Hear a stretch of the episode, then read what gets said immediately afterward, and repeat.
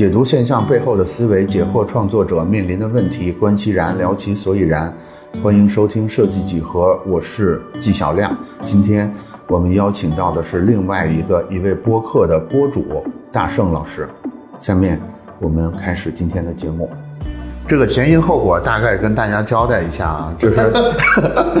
对，就是偶然碰到的这个播客界的前辈，因为没有没有，真不真不算，因为我们设计几何才做了一年嘛，等于也是这个有一搭没一搭的做。我我甚至觉得到今天都没找着做播客的这个手感，但是正好我们这个刚刚拉的听友群，然后这个大圣老师就正好 正好加过来了，然后一聊说，哎，竟然也有一个播客，所以就有了。大家听到今天这么一个串台节目，对吧？嗯。所以大圣老师来做一个简单的自我介绍。Hello，大家好，我是来自播客游戏人有态度的主播大圣，同时呢，也是一名在游戏行业打工的设计师，专门是负责呃游戏发行线的这个美术设计工作的啊。嗯。同时也是咱们站酷网的这个多年的老用户了。对，是。嗯。就是跟大圣老师之前之前就关于本期节目我们。聊过一次，那次你其实聊的东西挺多的。然后聊完之后，我有一个感觉，就是我隐隐约约有一个感觉，就是肯定设计这个关键词是我们一定要聊的。设计还有设计师，对，设计还有设计师，对。所以根据根据我们的直觉吧，我们就跟着直觉走，好吧？我们我们先聊设计师好了，就是就是先先就是就跟做设计一样，对吧？我们从所谓的什么。代入什么共情开始 开始做对，所以设计师但是老师还是可以简单的介绍一下，就是之前的一个工作历程。我我想从这个工作历程找出来的那个线索点，就是嗯，关于社恐这个事儿。因为很多设计师，因为很多尤其是年轻设计师，就是社恐的这个这个状态好像是挺普遍的啊。因为大家一说到设计师，全是那个什么。面无表情，戴着大耳机，然后在在那听什么特别重型的音乐，一整天跟所有人都不说话，但是有点冷冷酷酷的感觉。对，是，然后都是这么一个刻板印象，但是。但是大圣老师呢，可能年轻的时候也是这样，但现在肯定已经不再是这样了哈。所以这个经历，你说 说一下这个转变怎么发生的？对，然后你你刚才描述这个这个设计师这个形象的时候，我突然想到，就是我觉得这样，我觉得设计师其实他可以有。多种多样的形象，但是您说这种形象可能是我们现在比较常见的一个形象。嗯，然后我就想，我会在什么地方常见出这种这种形象的设计师呢？就是看起来酷酷的，穿着的非常的简单干净，嗯，然后可能戴着黑框眼镜儿，然后很有艺术气息这种。然后我觉得可能更偏向于这个在东亚，尤其日本、日韩这块的设计师，可能这种风格会多一些。嗯，但是特别凑巧就是可能我我我从小就是。这个对设计可能欧美那边的设计会会对我影响更更更多一点啊，所以呢，我本身的性格其实也不能算是特别社恐，不不太是这一路是吧？对，不太是这一路，就是属于我其实就是嗯，但是我小时候确实比较害羞啊，嗯，就是年轻的时候比较害羞，就是属于见陌生人不敢正眼直视，然后会低头会脸红那种的啊，嗯，但是可能还是工作这么多年以后。怎么讲？就是工作吧，工作职业生涯啊，嗯，迫使我必须要，就是把自己打开嘛，嗯嗯，学会和别人进行交流、进行社交，因为这是你工作的一部分，嗯，对。然后慢慢的呢，反而觉得沉浸在其中还挺有乐趣。是，就是咱们上次聊的时候，就是年轻年轻的时候，就是频频发生这种。在不错的单位，然后工作两三个月，然后就就觉得这个跟领导这个啊相相处很不愉快，然后我就这个一把把桌子一周我就走了。频繁的发生这种事儿，你觉得跟跟这个社交恐惧这这个事儿多少是有关系的吗？我觉得有，因为我觉得当时最大的问题在于你不会不会沟通，对，就是你没有把你心里所想的。想法通过合适的语言传达给对方。嗯，呃，我觉得其实这个对于设计来说也是相通的。你当你没有一个在设计方面有一个很好的用到合适的方法的时候，把你的设计表达出来，然后传递给用户的时候，用户就是会觉得你你这个是在跟我这儿这个撒泼打混。我会觉得这个事儿可能跟我们的这个设计教育多少有点关系，因为因为我能感觉到我们的高校其实它是在以一种职业技术人才这种方向去培养设计师的，也就是说，尤其是比如说你上大学，你学设计专业，他在给你植入一个潜移默化的观点，就是你应该是一个技术人员。对我觉得这种技术人员的自我认知，让我们忽视了说。其实技术之外，设计有很多需要跟人沟通，你要去潜移默化影响别人的这个部分，就同时也塑造了我们这种就是看起来酷酷的这么，尤其年轻的时候啊，看起来酷酷的这么一个外表。这季老师的那句话把我拉回了大学时代啊，我特别赞同您刚才这个说法。这个当时您说这个我们的曾经的大学的这个教育啊，把我们设计师培养成为一个技术型的一个嗯。就是偏向这种，可能我们早期的这个设计教育，可能更把设计人才偏向于一种类似于工程师似的一个一个教育人这个方式。我突然想起来，我曾经在课上，然后老师不经意间的说的一句话，让我到今天还能记得特清楚，就是说，你们这些学设计的人，从我这个课上这个教室走出去以后，从我这儿毕业之后，如果你们不能说。每个人掌同时掌握十几个专业软件的话，我觉得你们在这个行业是混不下去的。哦，那是在大几的时候？那个是大大二大三的时候吧。然后现在说那是零零六零七年的时候，他跟我们说这句话，就是意思就是说，对于你们来讲，未来想在这个行业里生存，要会特别多软件。你们的能力，你们的技术能力必须得特别拔尖才可以。啊，就是你像今天的咱们的大学生朋友们，可能听到这句话都觉得非常不不可思议。什么要会十几个软件？然后老师说这还只是个起步，因为当时的老师对于他来讲，他其实会的东西也非常多。但我们看来，他也是他也是这样的，我们得仰视他。对我我我我一下子也回忆起上大学的时候，是吧？对，就是咱俩勉强算是同同同辈儿的，呃，算是差不多同时代的人。我我我我就想起一个画面，说就是那那个时候班上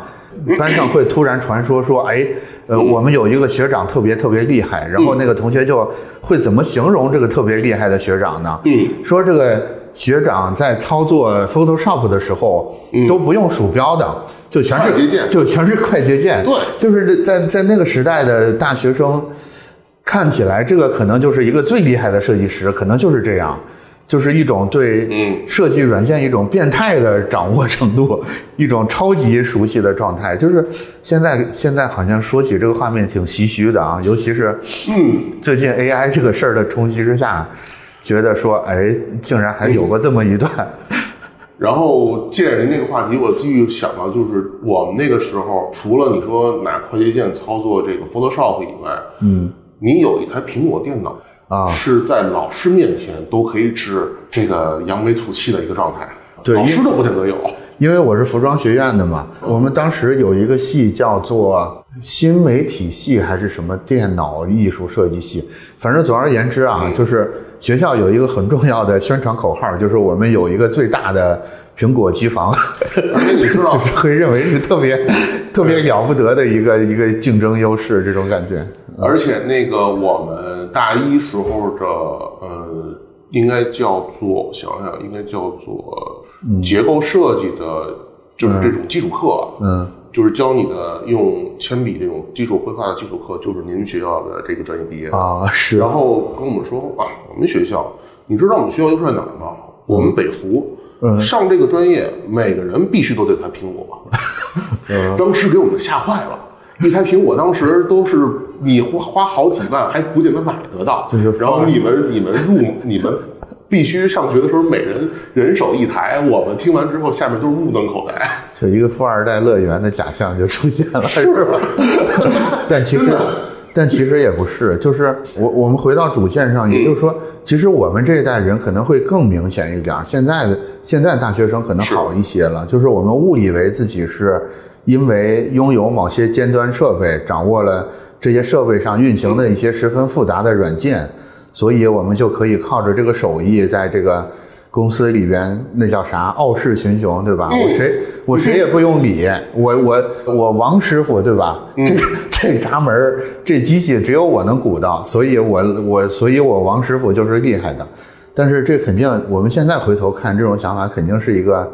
很希望甚至是很错误的想法。你觉得你回忆一下，你大概什么时候开始意识到说，其实我们这事儿还真不是个技术工作，就是发生了一个什么事儿或者什么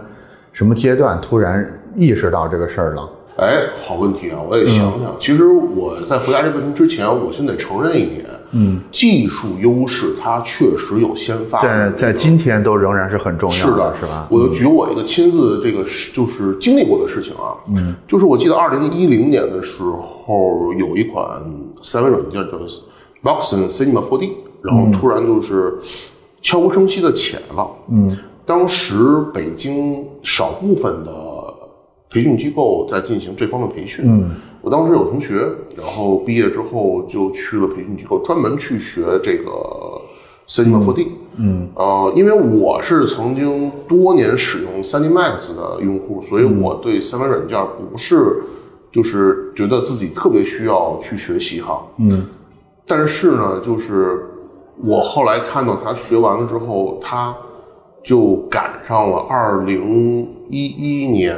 一二年那波，嗯，电商，尤其是以数码类产品为主的电商跟淘宝的崛起，因为当时他们大量的视觉设计用到了 Cinema 4D。对，有好些年就感觉你如果是个好的电商设计师，你必须会 C4D 才行，要不然不可想象你是怎怎么完成电商设计的。有好些年都是这样，但是现在也过去了。对对，后来我在总结这件事情的时候，我说，嗯，一个工具就是它为什么就是有有这么大的这个当时主推啊？一个我觉得是从这么几点来讲，嗯，就当时那个环境来讲，Cinema 4D 对于一个没有学过三维软件的设计师来讲，它的入门门槛是最低的。嗯，这是第一。第二，对于当时的电商数码类这些产品的。垂直的设计风格需求上，它的完成效率是最高的。嗯，你要完成同样画质的内容，你用玛雅、用 3D Max、用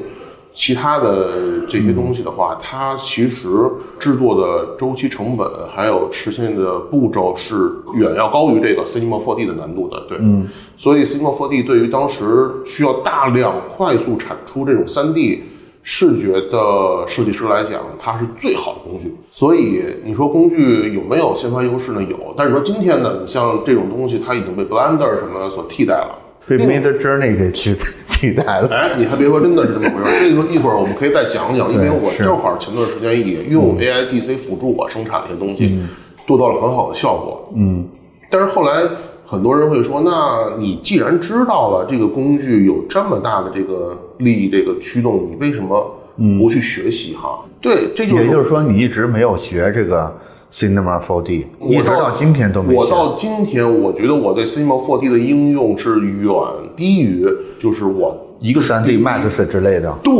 远低于这个。就虽然你说我会用，我会用，我也可以用它来解决我实际。设计工作中遇到的问题，但是我对它的应用，对 Cinema 4D 这个工具的认知，嗯，以及我用它的频率是远低于三。为什么？为什么呢？第一，我觉得还是行业关系啊，在一个目前行业里边，我们游戏行业用到的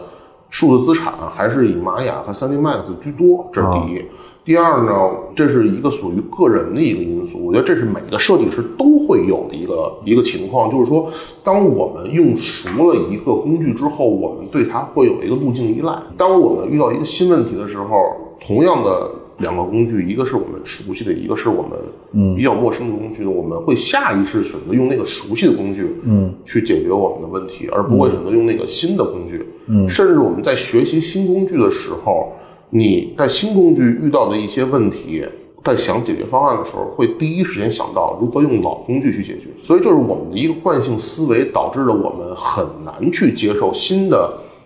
工具、新的变化。嗯，而像我同学，他其实并不会三维软件，所以他上手这个非常快。对，所以就是说，就让我想到，你会一个工具，你技术很厉害，技术优势其实也是劣势。嗯，为什么？因为你技术优势，你可以在某一些先期的场景下，你做到先发人一步，比别人快。但是当变革来的时候，你也会发现你调转船头的速度会比别人慢。这是既是优势，其实也是劣势。我以为第三点会是你认识到，其实，嗯，怎么说呢？其实，在软件之外也有别的工具，是你现在这个阶段更可以依靠的，比如说更好的沟通能力啊，比如说对行业更全面的了解等等之类的。其实我们从广义上讲，他们也是工具的一种，对吧？当然，甚至我觉得从广义上来讲，你想作为成一名优秀的设计师，这应该是你必备技能，就是它应该是跟工具一样，你熟练的使用工具一样，良好的沟通和对你业务范围之内的领域这块认知，应该是每个设计师的一个必备的技能。我觉得应该是。嗯，对，所所以我们再扣回主线啊、就是刚才刚才我们要聊，嗯这就是刚才起题我们想聊的，就是关于，其实就是关于我们我们是用社恐社牛这嗯这个这个为引子来说，其实还是想找到这个事儿的线索。这个事儿就是除了工具之外，或者说我们是不是设计师应该把社交能力或者是交流能力也视为是一个非常重要的点。然后，其实想说，就是大圣老师以往的这个经历里边，有没有发生一个特别鲜明的事儿？就是通过这个事儿，一下子就顿悟到说啊，其实什么 3D Max、什么玛雅、什么 C 4 D 之类的，嗯，没有我原来以为的那么重要。就是因为咱们之前聊的时候，是存在这么一个转，对是存在这么一个转折点的嘛？就是一下子就是几乎是一夜之间就从社恐变成社交恐怖分子了，对吧？就从社恐变成了社恐。我我其实想知道中间那个咔嗒一下那个快那个那个开关是是怎么搬动它的？就发生了一个什么事儿，或者是就是其实我在刚工作那会儿的时候，我也是嗯。可能像很多设计师刚走出校门一样，嗯，我坚信的是我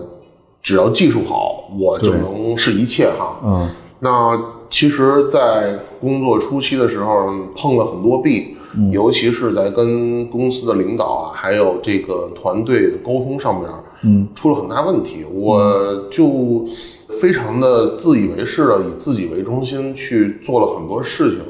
但这种事情呢，并第一呢，你做之前你没有正常的就是跟你的同事去沟通你要接下来的工作内容是什么，也没有很好的跟你的领导去去介绍说你你未来的这工作的方向是不是跟整个团队所契合。那我觉得你在这个时候你没有有效的沟通的话，就闷头自己觉得啊，我技术最厉害，那我就要实现什么什么什么什么的。嗯，其实你做的很多东西可能都不是你你的团队所需要的东西，甚至你你在你在做的时候，可能还甚至会给团队带来一些障碍，嗯，都是有可能的。我这插一句哈，嗯就是现在现在你肯定能看到这一点了，但是当局者迷啊，是啊，是啊，其其实我想，因因为这个问题其实挺普遍的，因因因为因为我们听友听友里边有很多年轻的设计师，我发现有一个问题出现的频率非常高，嗯就是你刚才形容这个画面，就是我设计做得很好，嗯我也很努力，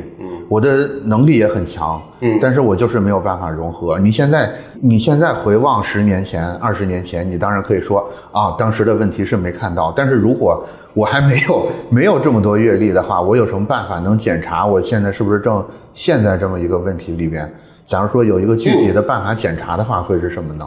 我觉得最简单的就是说，你每个月，嗯，你或者每周你自己复盘一下，你这一周或这一个月都做了多少产出，嗯，最关键的是你看看你有多少产出是实际上被最后落地实现应用的，被团队所吸取去采用的或上线的。那我可能性格有点偏激，或者我要较真儿，我会说，其实我我的工作非常好，他们没采用，一是嫉妒我，嗯，啊，二是领导人品、同事关系，是我不擅长，我搞不好同事关系导致的。嗯，但是归根结底吧，反正就是他们都不对，我很好，但是他们是嫉贤妒能，造成我没有被应用。你现在跟我说，只要没应用，就是我不是，就就是我不对，那我肯定不认。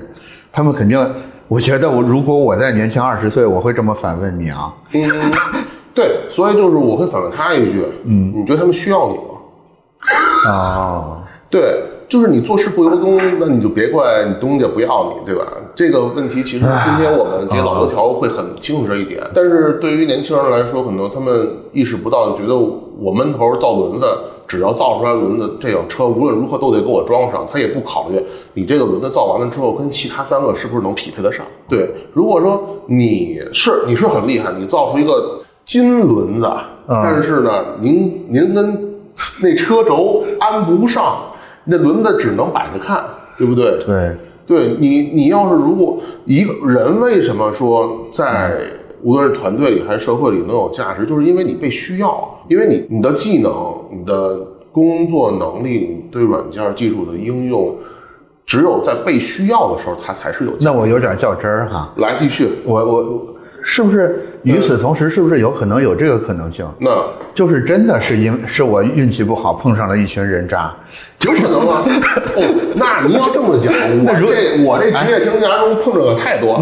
那那怎么避免？怎么避免说我在这个事儿上过度思虑？就是其实我没问题，那我只是运气不好碰上人渣。但是按刚才大圣老师提供的这个，我一检查，你问是是不是别人需要我，我一发现，哎呀，好像人家真不需要我，我就从此开始去委曲求全，服务这帮人，是不是也不对呀？感觉上。您别说，还这种情况在职场中非常常见。有些公司的团队，他们，咱就是说一些职场一些黑黑暗的一些事情啊。呃，我确实经历过这个事儿。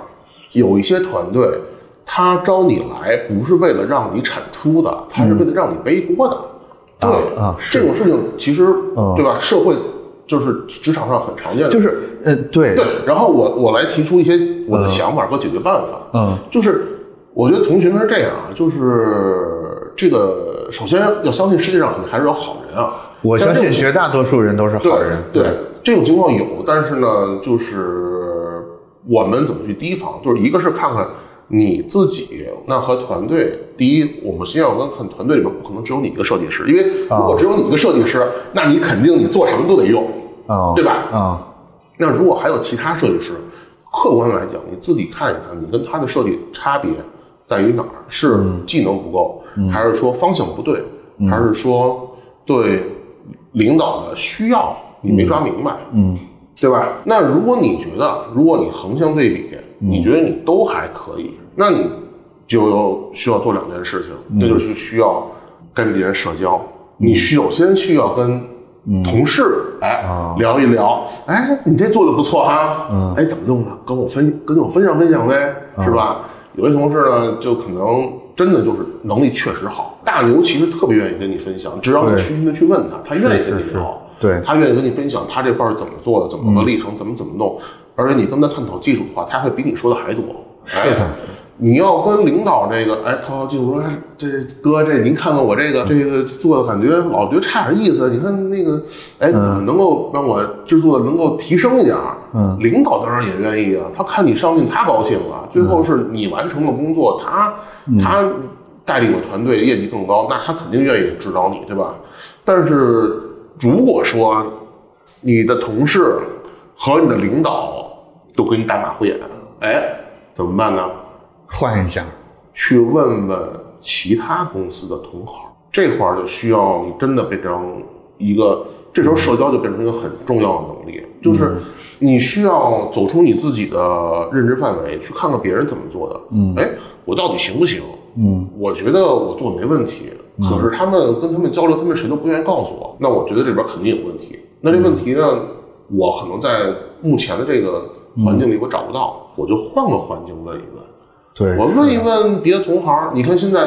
包括咱们站酷这样的网站，设计师的社交非常的普遍，非常的频繁，你就可以去问一问，聊一聊。理论上你能找到任何一个可能你目标里的，对，就是可以跟你类比、给你建议的人，比你越强一点，然后他从从从事的工作就跟你很接近，但是他的经验又比你。这比你多一点点，这种人理论上你是肯定能找到这个人的。对啊，甚至你可以问一问，哎呦，我们新的这家公司，这我领导啊，我同事这样，哎呀，我老觉得不太对劲。那保不齐你聊多了之后，能告诉你一些你在公司都听不到的信息呢。是，我觉得这个思路不错。也就是说，你有可能碰上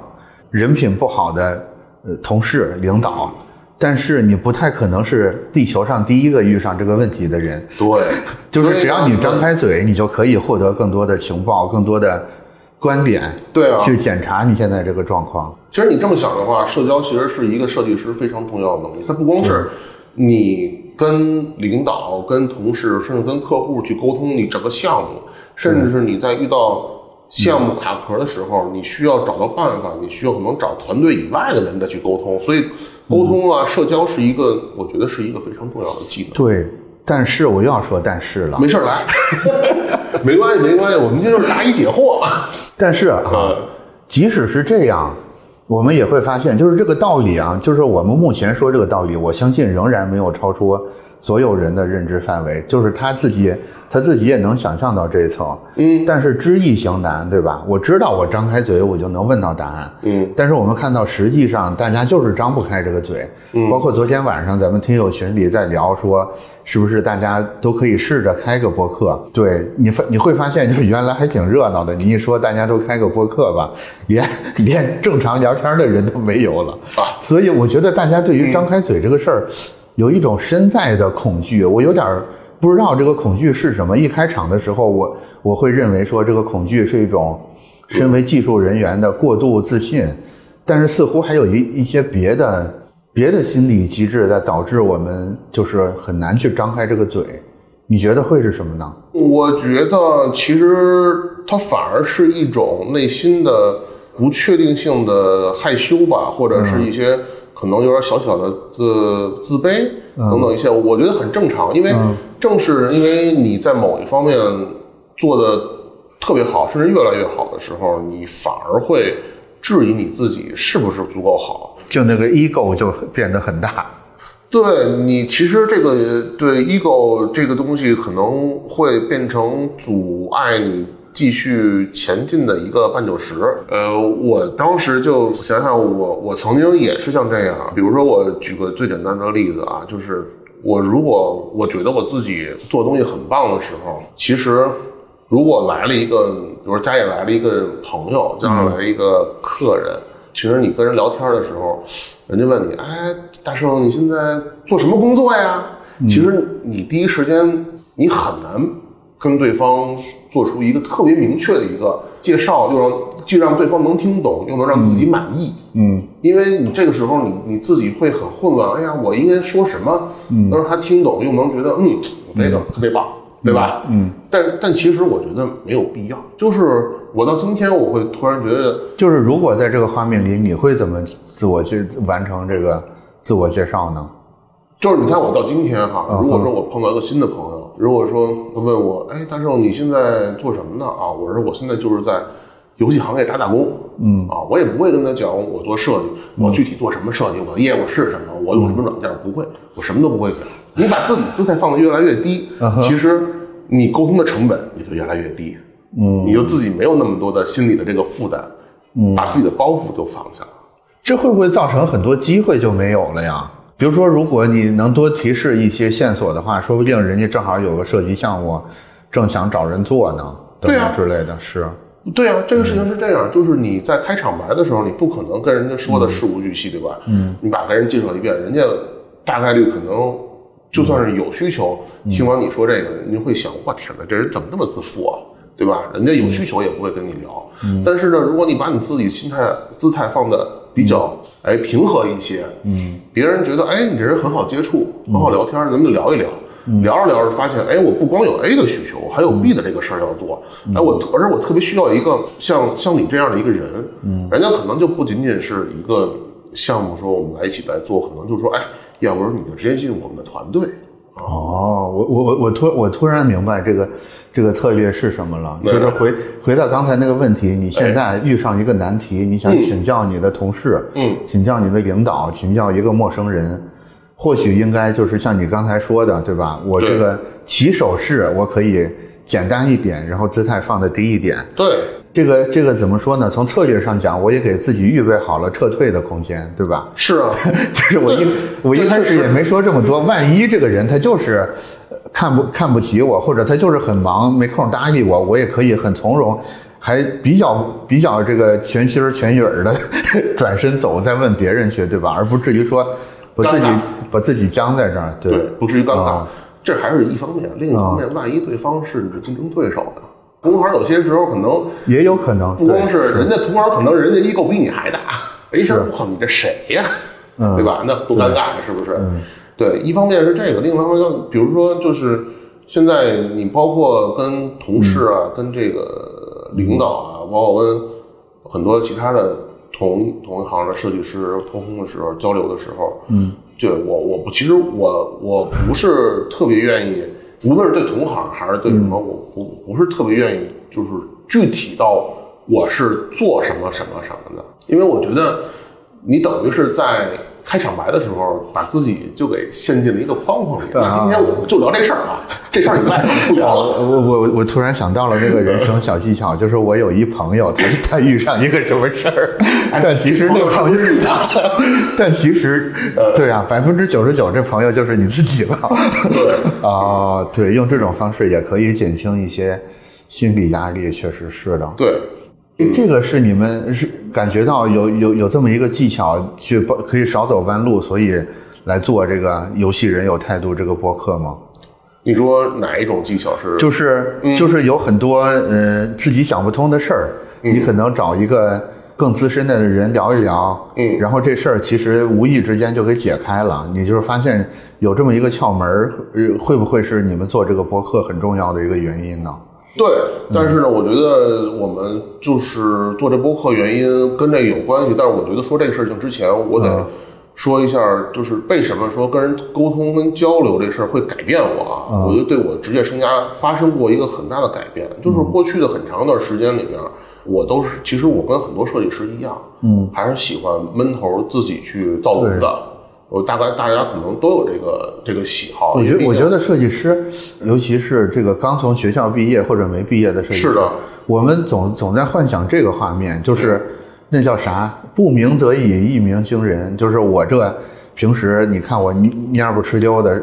也也不怎么起眼儿，但是有一天我就咵一下拿出一个作品来，然后所有人一看这作品，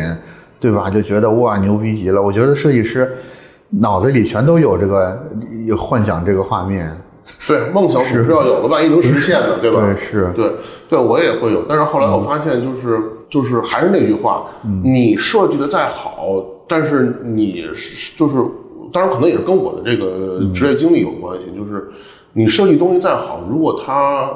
没有办法落地，或者说没有被人需要的场景。那你这设计东西其实就是一个艺术品，它不是个商品。当然，艺术品你可以高高的挂起来哈，但是如果你设计的是商品的话，它没有商业价值，那你设计都是一个废案。对，所以我在很长一段时间就是一直是苦于为什么我设计的很多东西我觉得很棒，但是没有人认可，或者说老板也不需要，团队也不需要，甚至我放在网上还没有流量，太焦虑了。对，就是后来我就发现，就是因为我缺少一个跟别人沟通、了解信息的一个渠道，因为是我就是觉得。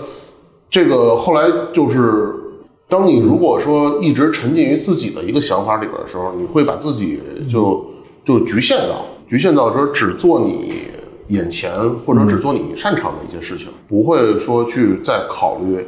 更多，不会说我们只我我们是只是在一直在低头看着路，我们没有抬头看看前方，我们是不是已经走到路的尽头了？所以做播客来讲，其实是我了解。这个其他这个环境变化的一个手段，嗯，因为我做播客的时候，虽然是是在做内容，其实但是做内容之前需要收集很多对各种各样的的信息，对尤其是你发现同一个信息源，就不是同一个信息，你在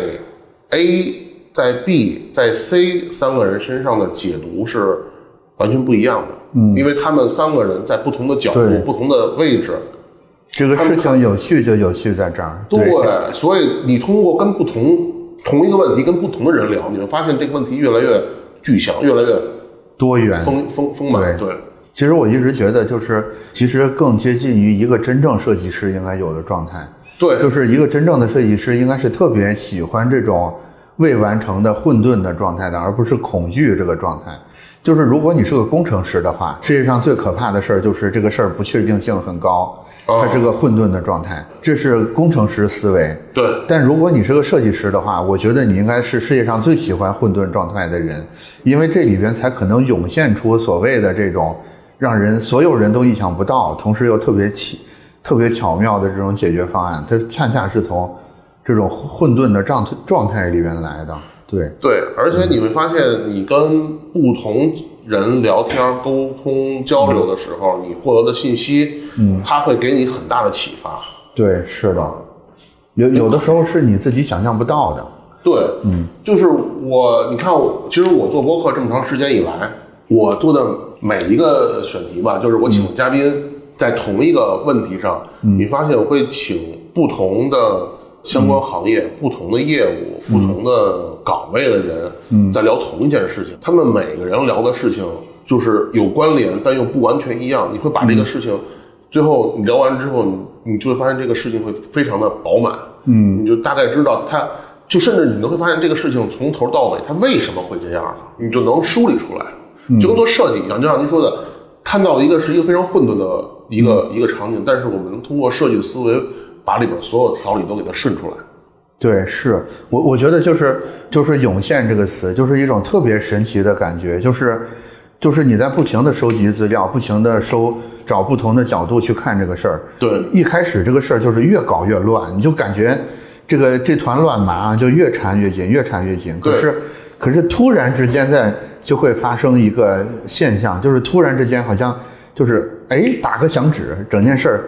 就是一瞬间整件事儿就完全贯通起来了。我觉得这个是这个可能是设计师最快乐的时候，或者说这个才是我们就是一直说自己是做设计做设计的，这个才是做设计这件事儿的那个真正本质所在。乐趣。对，就是。就是一团乱麻之后，突然你就发现这团乱麻里的每一个走线都是这么的充满了原理，就是它就应该这么走。你没贯通之前，你就觉得一团乱麻、乱七八糟，这帮人在干什么？但是突然你就明白了啊，每个人啊，原来是这么舒服的卡在这个事儿里。就是这个画面特别像什么呢？就是像你在一个，就是你现在看到的是一个画面，是个平面哈。嗯。里面是一团乱麻，对，你怎么都走不出来。但是呢，你把它变成三 D 立体的，你换一个面，你再去看，哦，原来路它不是平面，它是个，它是有它是有纵深的，路是可以这么走通的。对，它上下是有有这个贯通的，是叠加的。然后，但是如果没有人点醒你说你你换个角度看看这个问题，嗯，你就永远走不通。你是在这个平面图上就是得不到解答的。没错，你，如果不。换成三 D 的立体图的话，你是得不到解答的。但是这个角度能给你解答这个人呢，就是需要你跟别人去社交、去聊天、去沟通。嗯，因为如果没有这么一个环节的话，别人也不会告诉你，别人不会走到你的电脑后边看着说：“哎，你这个设计的不对，其实还能这么着。”别人一般不会这么干的，对吧？对。另外，另外，如果我我我觉得很重要的是，你要展现出一个开放的态度来。其实有时候态度是很重要的，对啊，要不然别人会倾向于只是告诉你答案，就是他不会跟你分享这个这个推理的过程是什么。但是真正有营养的是那个推理的过程，对对吧？对，所以我就说一开始的时候就是说，作为设计师来讲，其实你能力越强，你的姿态就应该越低，因为你能力越强，证明的是你可以解决问题的难度就越大。但是你解决问题难度的成功率，取决于你获取信息的量。嗯，而获取信息的量，就在于你跟不同的角度的人进行沟通、进行聊天，然后获得这些信息。因为光靠你自己一个人，你永远只看见的是一个二 D 的平面。你只有跟不同的角度的人聊天，你才能看到一个三 D 的平面。但是，只有你有能力能把这个这条。在这空间里的很乱的线给它捋顺了，对。但是如果你没有这些角度，你有再大的能力，你也是捋不顺的。所以我觉得每个设计师社交应该是一个，应该是个好好东西，应该是去学习的一个技能。就是这里边可能心态也也挺重要的。就是刚才就是就刚才您说到那个比较好的设计师，他会从更就是比较好的设计师，他的姿态会放的，呃，或者他对问问题里边可能遇上的这些。障碍心态会比较开放，是我发现其实核心原因还真的不是技巧层面，而是真的说，比如说我是一个很很好的设计师，我可能就会更愿意穿街走巷的去找所有的人问。呃，各个侧面是怎么看我现在正在思考的这个项目的？对啊这里边当然会遇上一些人礼貌不太好，甚至是表达能力不太好，甚至是根本就不理我，闭门羹之类的。是是我发现越好的设计师越能容忍这个事儿。一方面是他知道我收集这么多信息有很大的能极大的提高我的成功率，还有另外一个重要的侧面就是，嗯，他是真的不在乎受到什么样的对待，因为对他来说。就是我刚才说的，就是那那那一下子这个恍然大悟，那一下子快乐实在太大了。对，就是我为了换这个快乐，我我可以受一百个委屈都没有关系。不，在乎。对，没有关系，对。对，就是你们这些态度，其实你对我态度不好也是一种信息，对。吧？我也可以放到我的这个推理的这个过程里来，对，所以我觉得可能一方面是要磨练技巧，另一方面就是找到这个心态也很重要，就是可能一开始你没有办法获得那么大的成功，但是你可以找一些小的项目去试一试，对找更多的人问。我觉得只要你尝过一次那个恍然大悟那个快乐，是，基本上基本上所有这个关于张开嘴这个问题，就算是完全解决了，因为就没有关系嘛。我就是记得，我其实像这种事情，张开嘴这件事情，在我职业初期的时候，就是发生过很多事情啊，就是就是因为后来张开嘴了，就是恍然大悟了。呃我记得最开始的时候，我是有有有一段时间，我工作内容是在电视台是做频道包装的，然后当时是有一个技术的一个标准，我不是很清楚，它最终输出的这个技术规格，我呃可能认为的是一个 A，但是它可能实际上它不是 A 啊，嗯，然后我认为技术规格可能是个 A，然后我怎么试怎么上评测的都发现不对，嗯，但是呢，我觉得哎这东西我做了好多次，而且我也我也很专业呀。对我很懂啊，就当时因为他，因为可能部门里面没有其他的人在做我这些事情，那我觉得这个，那那肯定我是最懂的呀。然后我一直就埋头研究解决问题，我一直解决到夜里十二点，还没解决完，我实在不行了。然后我就嗯就是找了一个微信，找了一个我那哥们儿，我就我就跟他吐槽了一下，我说、这什么破东西，现在还还还不行。嗯，然后他就问了一下，说你你做的是什么格式标准呢？我简单说了一下，他说你在这个设备上用这个格式标准肯定不行啊，应该是用 B。然后我说是吗？他说你试试呗。然后我就试，果然行了。对，其实有时候就是其实这一晚上这个这 这抓耳挠腮是白费了。白费了，对对对。但是就其实就是一句话，当你就发现一条路走不通的时候，真的就就是当然，我觉得对于年轻人来讲，撞南墙是有必要的啊。嗯，对。但是你撞完了之后，你想想，如果这东西真能真能撞通的话，那还行，要还行要就是撞不通的。对。但是我觉得，与其你撞墙，你还不如多问一嘴，拐个弯儿可能也能达到同样的目的地的。对，是吧？嗯，就就后来这件事儿让我觉得，哦，那我我应该还是多跟别人聊一聊，毕竟这个这个同这个行业里边还是有很多人比我厉害的多，见识对比我厉害的多，对他们愿意跟我分享，是。这点很关键，你要相信这一点。其实还有一点就是，其实别人没有那么在意，就是你你你你自己觉得，哎，我这我这我这这么简单问题，我都问别人，是不是显得我很没面很没面子？但是对别人来说，这事儿你问完他，可能五秒钟他就忘了。对，那没错没事儿。对，哎，你问过我吗？对，就只有你自己耿耿于怀，就是，对是我觉得，我觉得我们我们设计师，因为我们都是学设计的嘛，我我也不知道为什么，我们好像就是偶像包袱特别重，就是觉得说，哎，就是时刻觉得有无数个眼睛都都正正在这个密切关注我们的一举一动似的，对，其实没必要，对，其实嗨，就是尤其干的时间长了，自己那当然了，你干的时间长了，从业经历经历久了，你肯定还是有些东西可以跟同行拿出来吹一吹。但是现在我就觉得就是，嗨，工作嘛，这这成果又不是自己的，都是老板的，都是给别人做嫁衣。其实我觉得倒无所谓，你想听的话，我愿意跟你多聊聊；你不想听，你要不提这事儿，我也不愿意多说两嘴。但是如果你要诚挚的问我一些问题，我真的是愿意把我知道的所有东西都告诉你。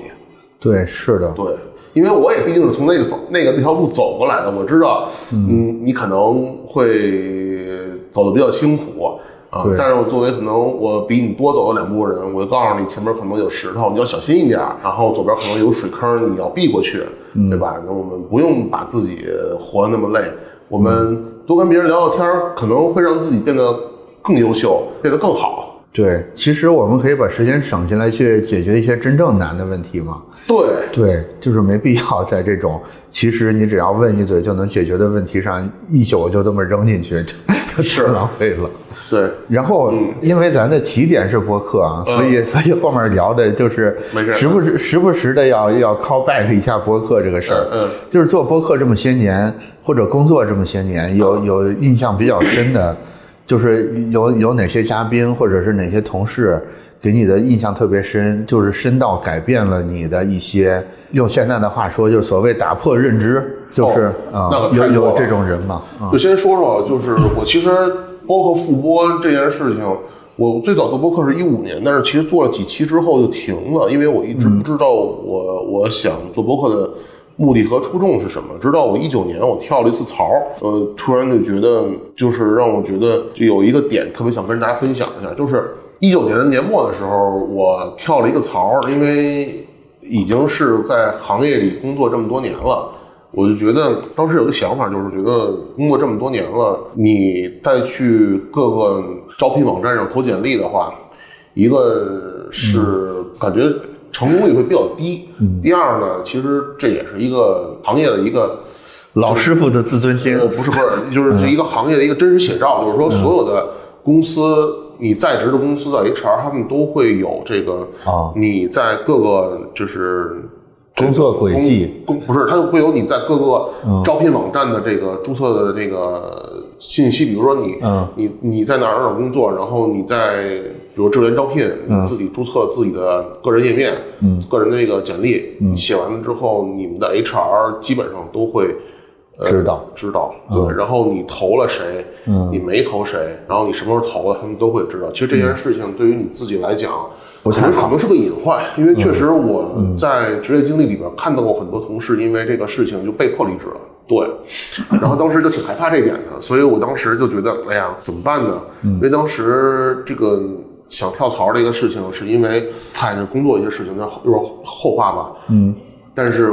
我当时面临一个困境，我想换工作，嗯，但是我又不能去投简历，嗯，我该怎么办？我首先就想找朋友，找什么朋友？找曾经一起共事过的同事，关系还不错的，嗯，让他们帮我内推。然后这件事情就是后来我发现特别好在哪儿啊？首先，对于很多公司来说，你内推其实是介绍人是有奖励的，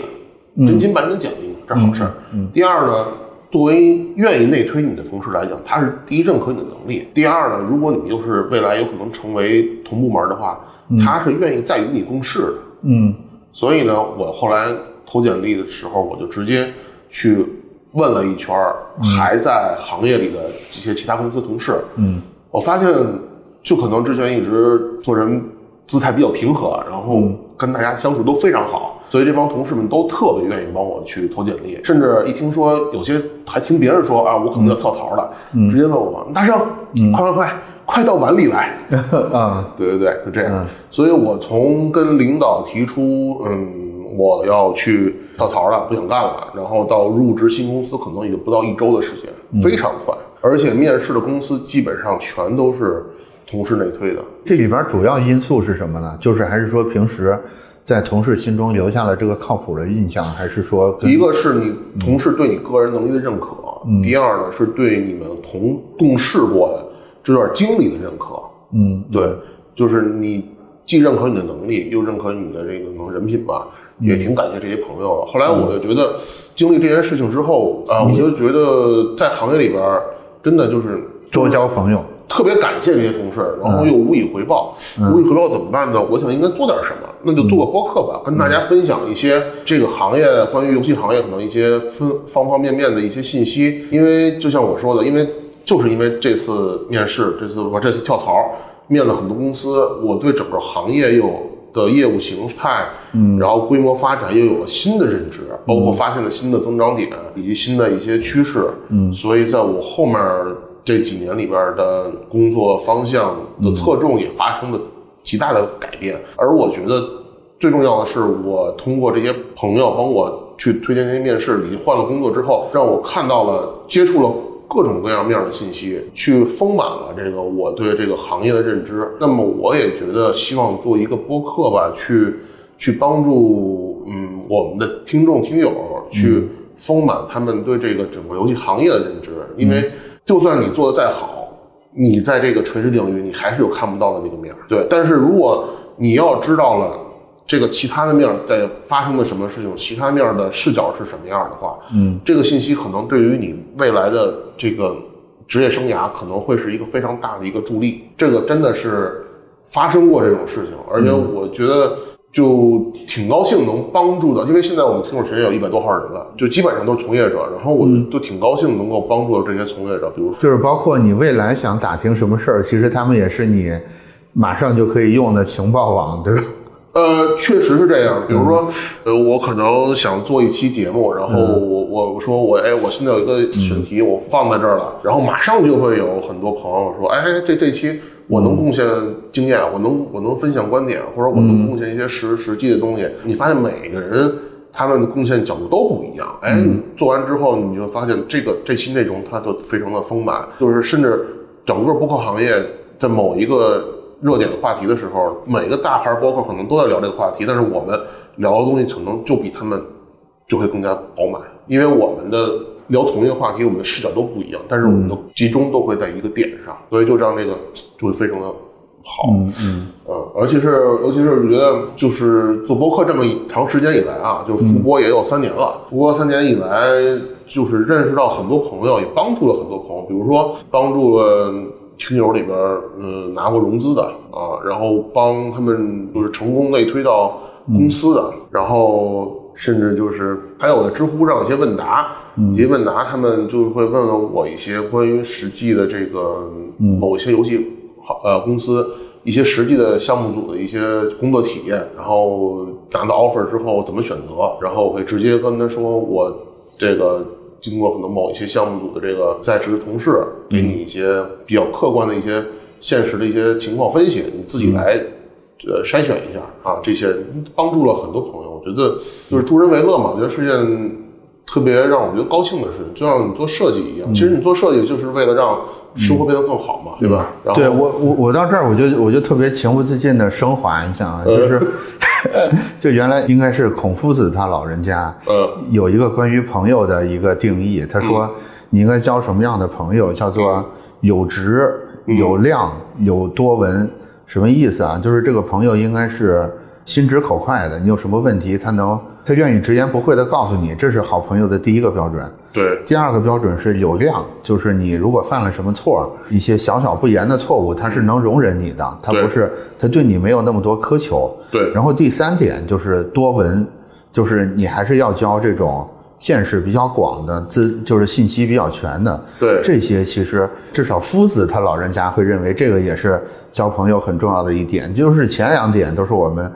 直觉上就能想到的，你这个朋友得是得有前两点，但是第三点其实。还是提示了我们很重要一点，就是你如果真的想给人家做好朋友这个角色，还是应该在信息上给人提供一些更多的帮助吧。我觉得跟你刚才说的，就是似乎就是就是卡上了。就是为什么为什么你会感觉做这件事儿很快乐，是因为它就正好符合了给别人当朋友的一个要求，包括为什么后来呃需要帮助的时候，大家能实现这个相互帮助，就是。就是我觉得它就是一个很好的正循环，就是对，又能得到更多信息，然后又有成长，然后这个成长就会让你得到更多更优质的信息。人人为我，我为人嘛。对，是对，因为你正因为你贡献了这么多，所以它证明了你的价值。对你，你因为你贡献了这么多，又是被别人所需要的，证明你在这个团体里，你就是被整个团体所需要的。我觉得我们刚才有起了一个小头，但是现在撂下的，我觉得现在是时候给它续上了。对，这小头就是 AI 的话题。其实我有点聊不动 AI 的话题了，是因为近半年来老聊 AI，我听了你们的节目了，跟所有人都要聊 AI 这个话题。嗯嗯。但是。但是与此同时，这个问题又可能真的是太太重要了，以至以至于也回避不了。为什么？我觉得现在差不多是火候聊这个话题了。嗯，是似乎我们前面聊的这些，我觉得得出了一个模模糊糊的结论。这个结论是什么？也就是说，如果你还打算继续卷工具，你还继续想当一个。只是掌握更先进的机器、更先更多的软件的人的话，嗯，你在 AI 这个拷问之下，你是很难走过去的啊。是对。那如果要走过去的话，似乎我们刚才一直在聊的这种张开嘴也好，还是交朋友也好，还是去收集更多的情报也好，我觉得似乎这里边是隐藏着一些我我们怎么在 AI 这个时代里边继续去做好。设计师，甚至是借助 AI 成为一个更好设计师的线索在里边的，就是假如说我们在生成一个更绚丽的结果、更准确的结果的这件事上已经卷不过 AI 的话，我们是不是可以反其道而行之？我们在一个在生成一个更有感染力的结果，或者是更有创造性的结果上，是不是可以借助张开嘴呀，借助？构建这种情报 情报网络呀，去跟更多人交流的方式，去达到我刚才说的第二种这个画面。你你怎么觉得？首先，我是这么觉得啊，就是 AI 它是一个工具，它跟 3D Max 啊、跟 Photoshop 啊、跟 Cinema 4D 啊没有什么本质区别，它都是一个工具。工具嘛，那你就不能因为说你因为。AI 和 AI GC 而用 AI，对吧？嗯，就像你不能说，因为啊，我我因为我会用 Cinema 4D，我我什么都用 Cinema 4D，嗯，这是一个很错误的一个一个方法。应该是它什么时候适合用 AI，AI 能帮助到你的时候，你再用 AI，而不是说我什么都用 AI，哪怕它做的不好的时候，你也愣用它，这是很错误的。然后第二呢，我觉得做设计这件事情来讲，当然每个人看法不一样，但是对于我个人来说。我觉得做设计是一个定义问题比解决问题更重要的一件事儿。就是很多时候，可能我你跟我说啊，你你帮我画一个这个吧，我会想说，为什么画一个这个？但是你为什么要画这个，对吧？然后你你就跟我聊，你说你为什么想画这个？那有可能是说啊，我看见别人都有，我也得有啊，这是一种。还有一说哦，我我画这可能是为了贴哪儿好看，我怎么怎么样。每个人的需要不一样，所以就是说，你还是要先定义他为什么要去做这个设计，你再去想这个设计应该怎么做。但是有些人，因为这个，你去定义问题的时候，你就知道他的真正的诉求是什么。你了解了诉求，你就会发现，其实解决方法不是只有 A I G C 一种，还有很多种。当然，A I G C 可能是最快、最方便的，嗯，对吧？甚至有时候解决的方案就是你别做，对对，省点钱干点什么不好？是不是？是，你把钱给我，是不是？对，是，对，就是这样的。是的，定义问题的能力是非常非常关键的。对，但是你为什么能定义的？但是你为什么有能力去定义问题？就是因为你看到这件事情的全貌比。对方比提出需求人更广更多，所以你才有能力去定义这个问题，因为他不知道，他没看到那边，但你看到了，你就能帮他说，我觉得你这事儿你别这么干，因为前面有有坑，有水，呃，你这么走的话肯定会摔倒，然后我建议你绕一条路啊，你这么走啊，人家会想，哦，那你确实说的是有道理的。对，在设计这条路上，可能。可能这个能力的修炼是比怎么解决问题更重要的。对，对我觉得，我觉得 AI 整套整套方法，其实它确实是更多的侧重于怎么解决问题的，怎么定义问题。尽管现在也有什么 Auto GPT 之类这种自我监督、自我驱动的办法，但是我始终觉得还是差那么一口气儿，就是它，因为它没有共情能力嘛。就是咱们从对，就是为 为什么骑手就说现在有共情能力，因为有很多原因，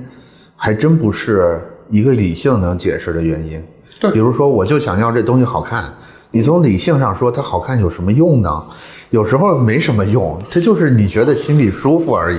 而且好看每个人定义不一样你怎么跟计算机描述这个好看呢？对不对？是当然了，现在你可以用提示词去描述。他知道哪个概率最高。对，但是呢，就是这个问题，就是说，呃，你你如果说这个我们只是让 AI 帮我们产出的话，我觉得如果目标明确，AI 的产出确实比人是更有效率的。这点是我已经在实际工作中用到的一点了，确实是这样。但是你说你产出完了之后，这些东西的利用率，嗯，那我真的觉得它不如人做的。为什么这么讲？因为你人从一开始我就知道我产出它的目的是什么，而我用 AI，我是让它产出了一堆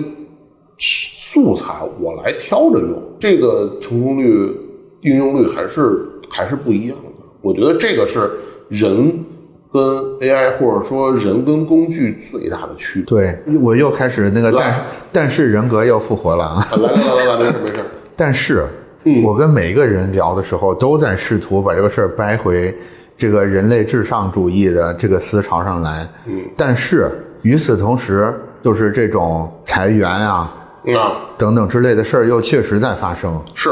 这个时候，如果我们跟对一个刚刚因为 AI 被优化的人说什么大大人类至上主义，就显得有点反讽了，对吧？就是你们天天唠这个嗑儿，但是为什么实际上没有按你们唠这个嗑儿去走呢？或者更具象的说，如果我现在就是我领导现在就站在我面前问我说，就是小王，你做这图需要一个礼拜，嗯是吧？人 AI 五分钟，嗯你看看这个结果，你自己说谁的好，至少是差不多的。所以我现在决定开掉你。嗯对，如果我是小王的话，我这时候应该怎么想？我跟领导说啥呢？对我我我这时候说，哎，他这东西没灵魂，或者说，哎呀，他这对，就是感显得很苍白。这个问题还倒真是问住我了，因为先说我我这样吧，我我先想想怎么去思理这个思路啊，然后理这个思路的时候，边说边分享一些小故事。就是在游戏行业里边，全流程生产游戏的这个 AI 已经在操作了。嗯，我已经见过别的公司在这么做，就是从游戏的设计直接套用了某一些成熟游戏设计的。玩法模板，呃，当然这个偏向于一些比较轻量级的啊。然后呢，把这个创意思路扔到了 ChatGPT，然后让它去直接搭框架，去写代码，把引擎上面的实现、玩法实现已经全都做出来了。这是全套 AI 流程。然后美术这边用的是 Stable Diffusion 的定向化定制的生成的素材批量，然后、就是、Laura 呃 Laura 什么的，应该也应该会用到。反正就是起码 UI 这批东西，就是 SD 已经可以做了，然后扔到了那个都不能叫设计师，就扔到美工那儿，你再给我修一修，修一修直接进引擎，引擎那边的坑都已经帮你挖好了，你直接往里面扔就行了。然后扔完了之后，那个引擎打包输出，我们跑一下。跑一下啊，这个东西还行，还原率百分之九十，呃，微调一下，好，微调一下，差不多这个到百分之九十几，然后嗯，跟我们设想差不多了，好，直接扔那个那个平台，嗯。平台上那个直接用 AI 那个投放优化，那个设置那个目标用户，设置那个投放那个成本，然后跑去吧，对，然后过了几天看看那个下载量，哦，还可以。然后我们那个下载量可以了，然后一看那个营收啊零，为啥呢？就是没有灵魂。就我就这么跟你说，你能懂吗？哎，有意思，对不对？好，我给你讲。我觉得更可能的是业绩还不错，因为因为尤其是投放这个环节，它绝对比你靠这个直觉做得好。首先啊，啊在投放这块儿来说，AI 啊主力投这个事情是在一五年的时候就已经、啊就已经是一个标配了，像 Facebook 啊、谷歌这些平台，包括国内现在他们投的这个方式，你已经没有人在用手投了，全都是 AI，所以他们的触达广告的触达率是没有问题的，这个会很好。然后现在就是什么问题呢？就是游戏这块儿来讲，你做完了这游戏，那就等于说你肯定还要考虑到说玩家玩完之后，哎，觉得好不好玩，愿不愿意为你的游戏所付费，愿不愿意为你游戏所掏钱。说白了就是你游戏有没有灵魂，这个灵魂值得玩家肯定。这也就是说，玩家们其实是有分辨能力的。是的，这个东西其实我就想换一句话讲，如果说有领导跟你说你做东西慢，做东西不好，那 AI 做的东西好，那你可以跟领导说，那我们把我做的东西跟 AI 做的东西放出来，你问问我下一步流程，比如说我要是做研发的话，那我问问我下一步的这些同事更愿意用谁的，以及问问产品更愿意用谁的。如果我是投放的话，你做出来的广告跟 AI 做出来的广告，你问问投放，或者你直接投一下试试，看看谁的触达率更好，对吧？谁的点击转化率更高，对吧？那我觉得，如果是一个对自己要求很高的设计师来讲，那我觉得人在思考与灵魂的价值是永远不会被抹去的。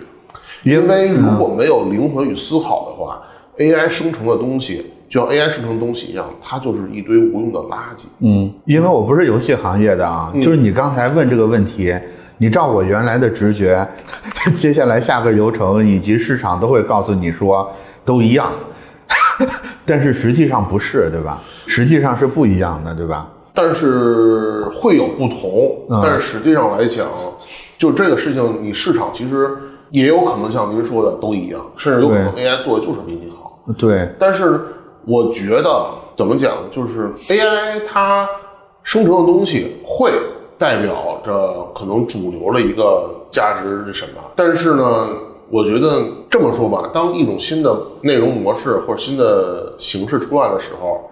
它确实会有一堆受众，比如说现在的 Laura 出来的这些小姐姐的图片，对，在点击率上，那么在观赏上，那初期的时候确实是很吸引眼球。嗯，但是现在我说句实话，起码对于我个人来讲，我看到这些图片，我看都不想看，因为我觉得它、它太过于完美，而这种太过于完美的风格，反而让我觉得它没有意思，就是让我觉得看起来千篇一律，就跟韩国整容脸一样。就是你做的东西，它肯定是有想法，你有想法的话，你就会有你的瑕疵，就会有你触达不不到的一些东西。而正是这些这些触达不到的东西，就像这个波峰波谷一样，它形成了你的产品的一个生命力。哎，我是不是可以认为，就是这种对游戏产品更高的要求，对，以及对这种所谓风味也好，或者是叫意义感也好，或者是刚才说的灵魂也好，这种感知能力，其实至少在你的观察里边，已经在相当一部分游戏玩家这个群体里边产生了。对就是那这绝对是个好消息，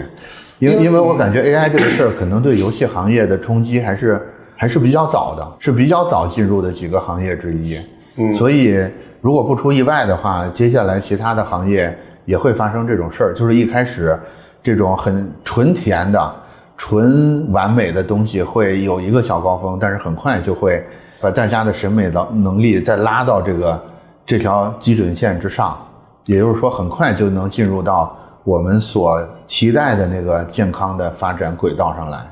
理论上我认为是应该这样的，因为就我目前看到，就是说 AIGC 的生产吧，可以说现在其实是 AIGC 更生生的从这里边撕出了一条赛道，就是 AIGC 的生产出来的产品。有人就是喜欢看，你当然你也很难解释为什么就是有人喜欢看电子斗蛐蛐儿，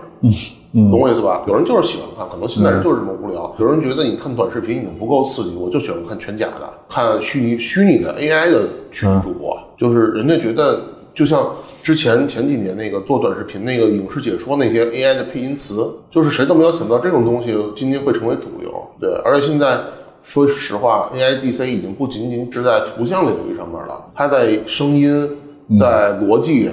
在这个甚至在游戏的 AI 上面，就是游戏的这个嗯 AI 跟玩家互动上面都是有它自己的应用。嗯，所以你也很难说未来这个 AIGC 它会不会，或者说 AI 所导向的审美会不会成为主流，也很难说。但是我觉得作为设计师来讲，咱们还是回到这个话题。作为设计师来讲，AI 是个工具，我觉得如果你有能力，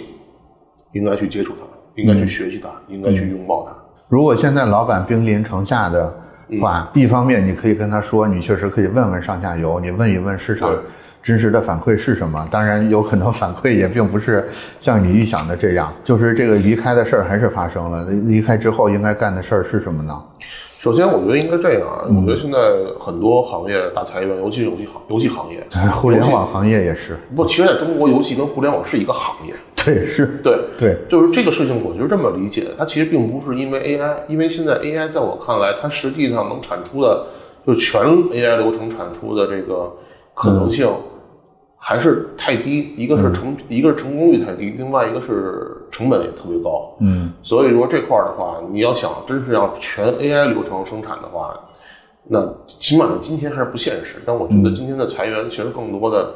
我在其他节目里边也提到过，可能更多的是整个市场环境的一个变化。那我觉得作为无论是从业者还是设计师来讲。你行业的变化也应该驱使着你自己进行变化。就像我说的，就是之前很多设计师他们愿意去和角度的去了解这个行业的全貌，他们其实已经早早做好了准备。当行业变化来的时候，很多前脚的老板说啊，你下午就不用来了，就搬着东西一会儿走吧，证明都给你开好，就是这个离职证明。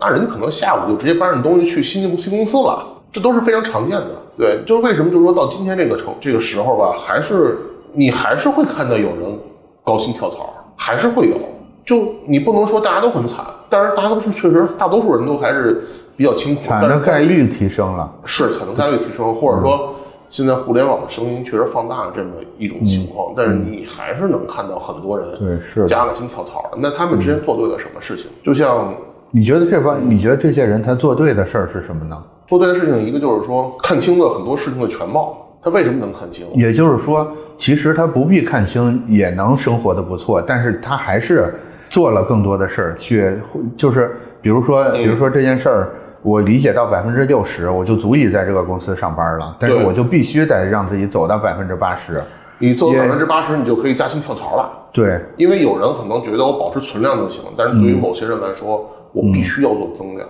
嗯，这可能是他做对的第一件事，还有别的吗？那别的可能就还是坚持初心。你想想，为什么要做设计？肯定还是因为这。为什么要做游戏？对，其实一样的，做游戏跟做设计是一样的，就是它都是一个自我不断去反思、去认知、去质疑，然后再去提升自己的一个过程。这个就是如果。真的不是热爱，不是你喜欢这个的话，其实你很难坚持。就其实，在游戏行业里边，起码在国内游戏行业，你会发现很多不玩游戏的人做游戏设计。当然，前几年的时候，这个这个事情它是可以走通的，因为前几年市场还有很大很很大的空白。那么，就像今天的 A I G C 一样，那么当年他们其实生产出了很多东西，可以填补到这个市场空白。但是，我觉得就像今天的 A I G C 一样，那么它如果这些完美的小姐姐。以后成为一个主流，那么对于你这些设计师来说，那你要不要跟上，对吧？就是 A I D C 能做的东西，我是不是也能做？我甚至比他做的还要好。我给这个小姐姐增加上灵魂，而这个灵魂是 A I D C 不知道的。就为什么你会发现，其实 A I D C 现在看到最有意思的图全是整活的，你知道吗？对，是这些就是灵魂。A I 想不到美女配高达，想得到吗？对吧？对的。你会发现，所有有意思 A I D C 全都是整活的。就是创新和创造是从冗余里边来的，就是你一定要让自己干一些在眼下这种判断体系里边看起来没有必要的事儿。我觉得可能博客就是这里边比较典型一个代表啊，因为它基本上是不挣钱的。对，其实每个做博客的人看起来都怪怪的，就是你好好上班不好好上班不香吗？你去你下午了晚上上班之后你去摆个摊儿是吧？去夜市摆个摊儿赚点钱不香吗？你为什么要干这个？几乎是看不到任何收益，而且永远都看不到收益的事儿。但是就是这种冗余的、看起来没有意义的事儿，就是小姐姐整活这些事儿里，反而能孕育出新的机会来。对对，因为你在做内容的时候，你是在不断的思考。嗯，就像你做设计。你做设计的时候，你也肯定是不断的思考。当然，哪怕你技术再好，你在解决一个问题的时候，你还是会动脑，你会去想这个事情我怎么能做得更优化。你做播客也同样道理，你在做一个选题的时候，你会在想，如果我的听众们听到了我今天的内容怎么样，能够在某些环节怎么哎改进一下，能让这个他们更喜欢我的内容，其实都是一个你在给自己做加码的一个过程。对。但是 AI 不会，AI 只会考虑到说，我怎么用最短的时间、最合适的成本把这个事情给我实现了。对，是的，我觉得总结下来就是，就是叫什么呢？就是不要怕浪费。对，对你，你算的还是一个更大的账，你别你别算这个短期这么局部的账，因为 AI 就是这么这么算的嘛，它永远在算说我怎么用，我怎么尽快的得到那个能蒙住你现现在的你的这个答案。但是设计不是的，我觉得设计是要是要勇敢的探索很多可能半年之后、一年之后你才能，或者是你的受众才可能明白的事儿。现在看起来是浪费，但是也也不算浪费。那句话叫什么？就是赶紧出发，就是哪怕走错了路，至少你也把你腿部肌肉给练起来了，对吧？对，一个是这个，另外，其实我我还是觉得有些事情 AI 是、怎么讲呢？AI 它替代不了人。我举个最简单的例子啊，就是说，其实现在就拿游戏行业来讲，游戏的电子竞技这块儿，用 AI 练得很成熟了，就是两个 AI 让他们自己去对抗练鼓过程就已经非常的完善，但是。真正喜欢电子竞技的人，或者喜欢这种对抗性游戏的人，当这个两个两个 AI 在对抗的时候，他们不会就是就是，呃当然没有有些人可有些人可能也是喜欢看电子斗蛐蛐啊，但是真正对于大众来讲的话，他们在中体会不到乐趣，因为你发现他们的这个 AI 的博弈就是非常的可以判断到下一步他会做什么，他们的目标很明确。但它的意义感是缺失的。我特别我特别喜欢就是原来那个阿尔法阿尔法 Go 的时候下围棋的时候的那个例子。那个时候我我我忘了读到是谁的一篇文章，他就说其实围棋这个事儿，就是现在围棋这个事儿，人类已经绝对战胜不了人工智能了。对，当时感觉还是有有有一线希望，反正希望也不大。但是他们就会说，其实，在下围棋里有那种所谓的长考，就是我下这一步，我要想非常非常长的时间，甚至能长到我要想一个月，我才能下，我才能下这一步。你从观赏性上来讲，或者你从只是要获胜这个目的上来讲，你你想一个月这个事儿就是特别的特别的没有意义，特别的诡异。但是你从意义感上想，就是一个人在绝境里边，他硬是能咬住牙，一个月的时间在这反复的挣扎，我就反正我就是要要要重新把这个死局再给他走活。它这它包含的那种意义感的能量，其实是非常巨大的。一个是这个，另外一个就是我觉得人跟 AI 最大的不同在于，就拿你说这个 AI 阿尔法 Go 下棋这个事儿来说，为什么柯洁他能赢那两局哈？嗯，他能赢那几局，就是因为柯洁在某一些环节上他不按照常理出牌，这是人类的变量。让我想起了，就是之前看那个 B 站有一个 UP 主叫那个黑暗萝卜 Dark 那个 character，他是一个《星际争霸二》的一个电竞选手，他就有一期节目就是讲他怎么跟 AI 这个打那个对抗，特别有意思。他已经是个顶尖的电子竞技选手了，然后他无论怎么打，就正常打法的话，AI 都能把他给碾死。他后来就不做人了。他就开始整活儿，哎，就靠这个稀奇古怪的打法把 AI 打败了。这就是我觉得人类非常有意思的一点，就是说我们就像怎么讲，就是还是那句话，就是我之前看那个《流浪地球二》，《流浪地球二》那个最后结尾的时候，Moss 不是跟那个刘德华说，就你是唯一的变量。对，你是唯一的变量，我算准了人类会灭亡，但是你是那个变量。人们这个在这个逻辑的思维当中，总会发生一些，就是因为一些什么情况，我们不按常理出牌，能给我们在这件事情上带来破局。我觉得跟我们前面聊到那个灵光一现是很像的。其实你也说不出来为什么，但是就是那一瞬间起，所有的事儿都对了。对，在那之前，所有的事儿看起来就是莫名其妙，就是在浪费时间，就是在浪费生命。对，但是那一个瞬间之后，所有的事儿全是对的，而且无比的对。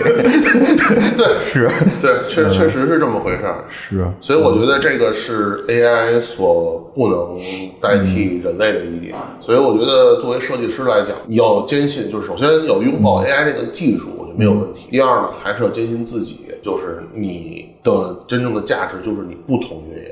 这才是真正的价值。如果你把你自己训练成 AI 了，其实要不要你都无所谓了，对，所以因为你能整活儿。所以被老板兵临城下离开之后，当然还是要积极的找工作，对吧？嗯，我们人还是得吃饭的，是吧？家还是要养的。对，但是与此同时，可以刻意的做一些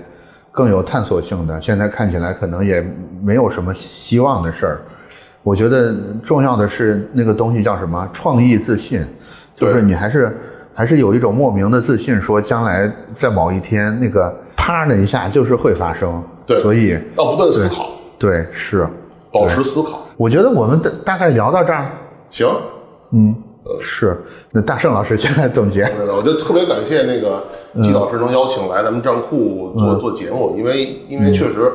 说句实话，站库给了我很大的。就是我在站酷上，一个认识很多朋友，第二个是因为我发布了我自己个人作品，也是确实让呃就是猎头找到了我，他们会说，嗯，我我真的我看到你最近很棒，然后说也有很多这个岗位不错，然后能不能呃想跳槽的话，先优先找我吧，怎么来之类的，就是我正是因为有站酷这么一个平台，让我觉得一个让我认识了更多人，也让我认识了我自己，我觉得这点还是挺感谢站库的。我没想到大圣老师把这事儿上升到这儿来了。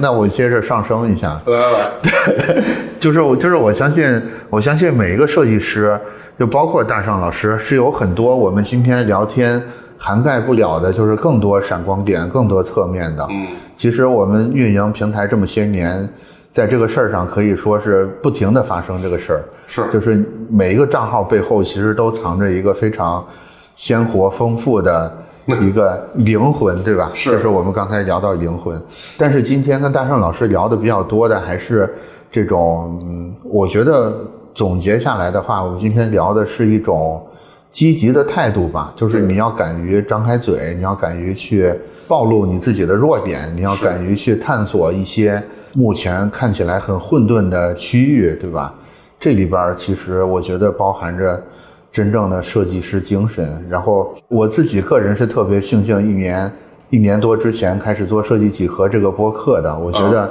让我张开了嘴，啊因为我之前就是每天就是在看作品、推作品，